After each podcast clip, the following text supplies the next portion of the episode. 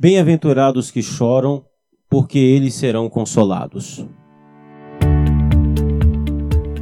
Olá, meu nome é Kennedy Matos e você está no meu podcast. Toda semana uma nova mensagem para você, a exposição e explicação do texto bíblico. O meu objetivo é que as mensagens pregadas na minha igreja alcancem também você que está longe. O desejo do meu coração é que de alguma forma, pela graça de Deus, você seja edificado por essa mensagem e que Deus cumpra o propósito dele na sua vida. Você também pode compartilhar essa mensagem com seus amigos, com seus contatos, nas suas redes sociais. Vamos à mensagem e Deus te abençoe. Bom dia, pessoal. Hoje veremos que esta segunda bem-aventurança está totalmente ligada à primeira. Ora, o que acontece quando uma pessoa tem tamanha compreensão da sua miséria, da sua necessidade, da sua pobreza espiritual diante de Deus? Só resta uma coisa a ser feita: chorar. É disso que se trata essa segunda bem-aventurança. Felizes aqueles que choram, porque serão consolados. Logicamente, o choro da qual Jesus se refere aqui não é o choro da dor, da tristeza pelas tribulações da vida, o choro do luto, ou qualquer outro tipo de choro causado pelas aflições dessa vida. Embora a Bíblia nos garanta que há consolo também da parte de Deus por todo esse tipo de sofrimento, por todo o choro causado por essas coisas. Mas o choro da qual Jesus se refere nessa bem-aventurança não se diz respeito a isso. Essas tristezas da vida não fazem ninguém por si só um cidadão do reino dos céus. E Jesus está falando que os cidadãos do reino são aqueles que choram. Mas não é esse tipo de choro que ele se refere aqui, e sim o choro pelo pecado e pela realidade da condição do homem em si. Quando o Espírito Santo mostra a alguém sua real condição de miséria espiritual diante de Deus, este homem é levado ao choro. Quando Isaías viu o Senhor assentado no alto e sublime trono, ele chorou: Ai de mim que vou perecendo, porque sou um homem de lábios impuros e habito no meio de um povo de impuros lábios. E os meus olhos viram o Rei, o Senhor dos Exércitos. Isaías 6, 5. Diante da revelação da graça e da glória de Deus, choramos copiosamente como Isaías. Quando o Espírito Santo revela o pecador que o homem é sem Cristo, essa é a sua real, é, natural e a sua reação natural como o homem que é representado por Paulo em Romanos capítulo 7, 24. Miserável homem que sou, quem me livrará do corpo desta morte? Assim reagem com choro aqueles que são alcançados pela graça salvadora de Deus. Eles lamentam e choram sua condição de miséria diante de Deus. Eles choram sua incapacidade de salvar a si mesmos. Eles choram sua indignidade diante do Deus três vezes santo. Eles choram, pois não há nada que possam fazer para mudar sua história se Deus não interferir nela. Perceba que antes da certeza da salvação, precisa existir uma certeza da condenação.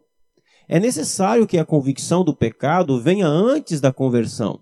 É necessário um verdadeiro senso de pecaminosidade do pecado e de sua miséria antes da alegria da salvação. Os cidadãos do reino passaram por esse processo de tristeza profunda da sua condição de pecado antes da convicção da salvação. Veja como Jesus vai na contramão desse mundo. Esse mundo diz para você que você não pode chorar. Diz que você precisa eliminar o choro da sua vida. Este mundo mal diz que você precisa fazer tudo para evitar o choro. Trabalhe, conquiste as coisas, tenha prazer, faça uso de drogas, de bebidas, seja feliz, não chore. Este mundo diz que somente os fracos choram, os derrotados e etc. Tudo isso é uma grande ilusão, pois essa falta de choro pelo pecado apenas demonstra a dureza do coração e a sua rebeldia e insensibilidade. Todo homem sem Cristo se sentirá um miserável no fim, pois não existe consolo para a sua tristeza fora de Cristo. Não existe bem-aventurança sem Deus. Não existe alegria no espírito sem Cristo. O mundo diz: felizes aqueles que não choram, são brutos, endurecidos, aqueles que não se curvam, que são independentes. Isso não é ser feliz, isso é ser insensível. E insensibilidade é uma característica de quem está morto. E esta é a real condição do homem sem Cristo: morto, insensível nos seus delitos e pecados. Mas quando o Espírito Santo fere o coração e o seu orgulho com o Evangelho, seus olhos então são abertos e seu pecado exposto, da, exposto à luz das Escrituras, então essa pessoa chora copiosamente e lamenta a sua condição diante de Deus. Este é o momento em que tal pessoa está prestes a passar pelo novo nascimento. Porém, nesta bem-aventurança, ainda existe um outro ponto que eu gostaria de abordar. Até aqui nós vimos a condição do choro que passa todo aquele que entrou no reino, ou seja, antes da salvação vir sobre o pecador, ele passa pela convicção do seu pecado e chora. Mas esse choro não para ou acaba no momento em que alguém nasce de novo, mas esse choro continua pela vida. Jesus não disse bem-aventurado os que choraram, mas ele disse bem-aventurados os que choram. O tempo do verbo está no presente. Ou seja, aqueles que choraram por sua real condição de pecador ainda pecam e continuam chorando, como também continuam sendo consolados. O choro do agora cristão, salvo pela graça, não é mais por sua condição de miséria e morte espiritual. Ele não está mais morto em pecado e nem é mais pobre de espírito, pois agora é cheio do Espírito Santo. O cristão então chora porque ainda peca. Embora seja salvo, ele peca. Isso é importante que se diga. Embora não sejamos mais escravos do pecado, e sim livres dele, todavia não estamos livres da presença do pecado e pecamos, e isso deve nos causar tristeza em nossa alma. O cristão que tem uma alegria inexplicável pelo perdão, amor e salvação de Deus em sua vida, mas se entristece quando, pela limitação da sua carne, peca contra Deus e sua vontade. Por isso é urgentemente necessário ao cristão salvo fazer regularmente um autoexame de sua vida. Pois, diferente de que quando estávamos perdidos, agora temos sensibilidade dada pelo temor do Senhor e pelo Espírito Santo, para percebermos os nossos pecados. E isso nos levará às lágrimas. Não somente isso, o crente chora também pelos pecados dos outros. O Espírito Santo nos dá um coração sensível. Choramos pelos pecados dos nossos irmãos, pelo seu cair, pela sua angústia, pela sua tristeza. Lamentamos as necessidades uns dos outros. Choramos também pela condição de pessoas não salvas, de pessoas perdidas no mundo. O verdadeiro cidadão do reino não se alegra por ele fazer parte de um grupo seleto de pessoas salvas, mas antes choram por uma multidão de milhões de pessoas que diariamente sela o seu destino, morrendo sem Cristo e indo ao inferno. O crente deseja o mesmo que Deus deseja, que nenhuma alma se perca. Choramos porque não somos como o nosso Senhor Jesus Cristo, não somos como o nosso Mestre.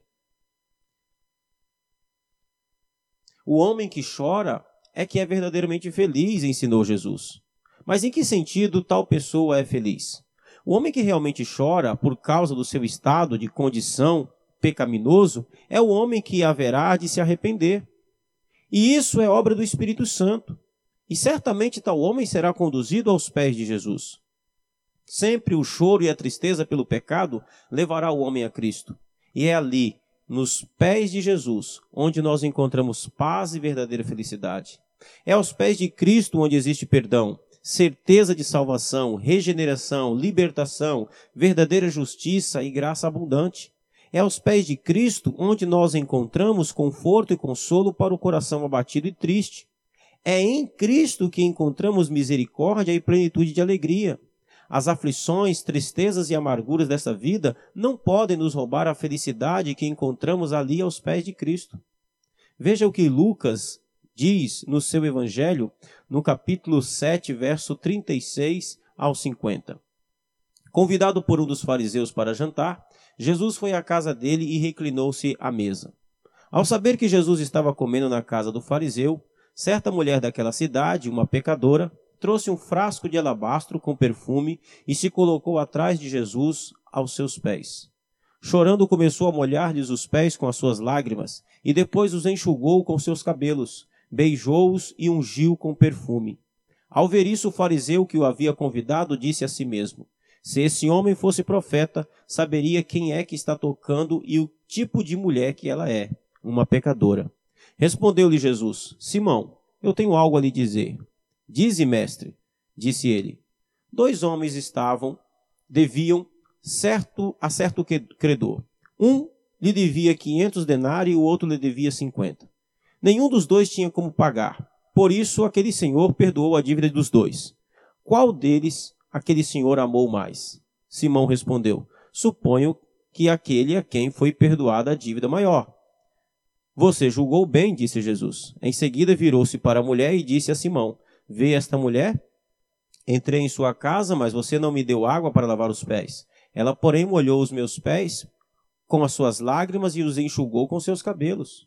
Você não me saudou com um beijo, mas esta mulher, desde que entrei aqui, não parou de beijar os meus pés. Portanto, eu lhe digo: os muitos pecados dela lhe foram perdoados, pelo que ela muito amou. Mas aquele a quem pouco foi perdoado, pouco ama. Então Jesus disse a ela: Os seus pecados estão perdoados. Os outros convidados começaram a perguntar: Quem é este que até pecados perdoa? Jesus disse à mulher: A sua fé te salvou, vá em paz. A você que está sem Cristo, eu quero lhe dizer uma coisa: a sua dívida para com Ele é impagável. E isso deve levá-lo ao desespero. Você é pobre, cego, nu e espiritualmente miserável. Quando o Espírito Santo o fizer reconhecer isso, então você vai chorar amargamente.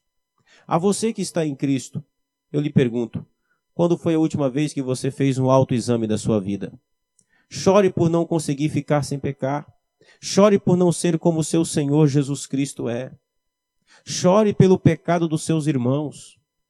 Chore porque o mundo está perdido por rejeitar o Salvador. E creia, existe consolo, perdão, graça e paz para todos aqueles que choram. Fiquem na paz, um bom dia e até amanhã.